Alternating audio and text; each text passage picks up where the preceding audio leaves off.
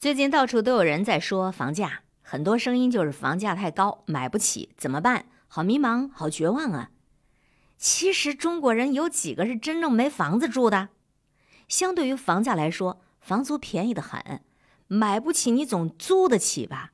实在是租不起了，你回你老家，你总有你能住的房子吧？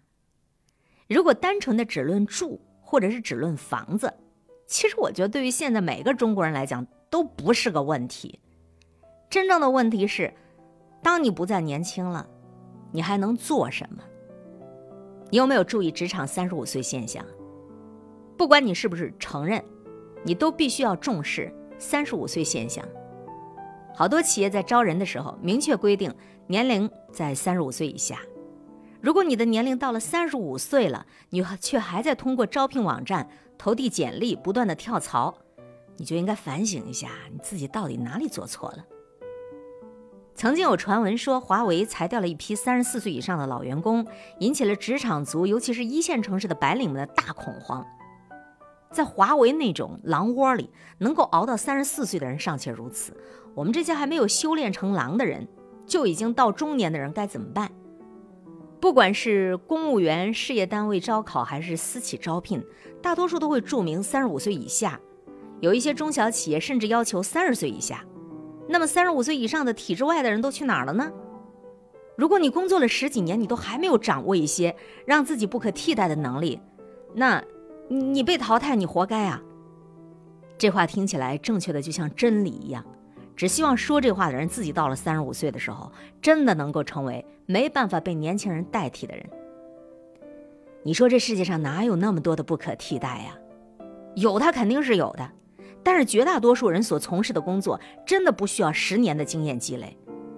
如果你做的事情年轻人都能做到百分之八十，甚至是只做百分之六十，但是他要的薪水只有你的一半都不到啊，那你觉得老板会怎么样去选呢？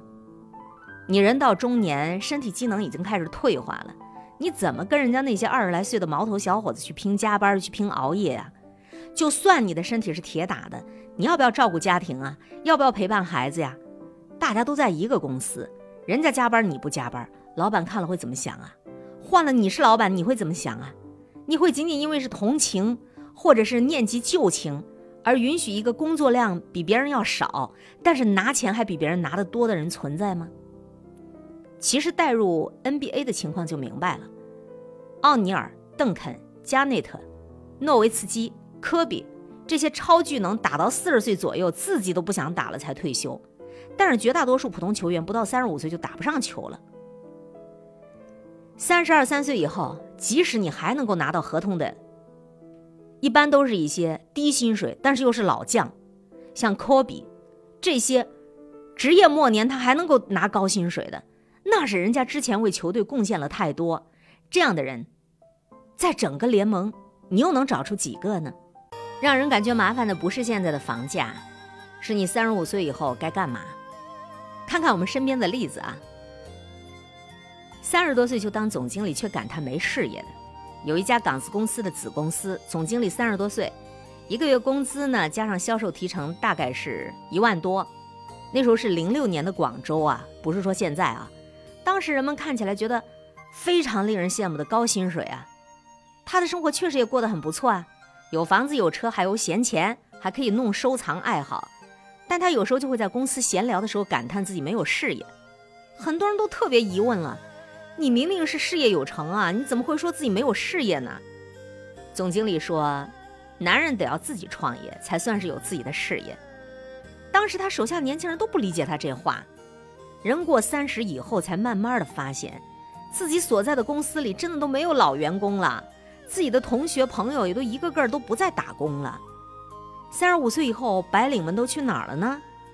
有人讲了一个故事啊，说我在一家互联网公司做小主管，手下一员工将近四十岁了，是负责跑市场、跑商务合作的，一看就是那种职场老油条，又精明又滑头，态度谦和谨慎，我对他也很客气。后来我得知他在南山区，也就是深圳房价最高的那个区有两套房子，就不由得对他肃然起敬了。后来我们先后离开了那家公司，接下来两年当中，听说他又换了好几次工作，终于不再打工，跟我说养老去了。他是那种早早的就享受到房价红利，完成了资本积累的人。说养老呢，人家真是有养老的条件。但是现在那些连房子都买不起的人，以后怎么养老呢？当年我们大学毕业、研究生毕业的时候，想的都是找一好工作，觉得上班挣钱做白领这是理所当然的事。如今只是过去了十年，已经没有几个所谓的白领了，他们都去哪儿了呢？事实上，在中国一直都是大众创业，不管你是开个小店还是摆个小摊儿，不需要谁来提倡了。到三十五岁或者更早一些时候，你就会发现，真的你没办法一直在打工了。就算自己还想打工，也没有人要了。自古写字楼如青楼，不许楼里见白头。而那些年轻的时候打了鸡血、以熬夜、以通宵为荣的白领们，恐怕到不了应当白头的年龄，就已经是白发苍苍了吧。所以我写这文章呢，是提醒各位，别再想着房价了，好好想想三十五岁以后你还能干嘛，还能去哪儿吧。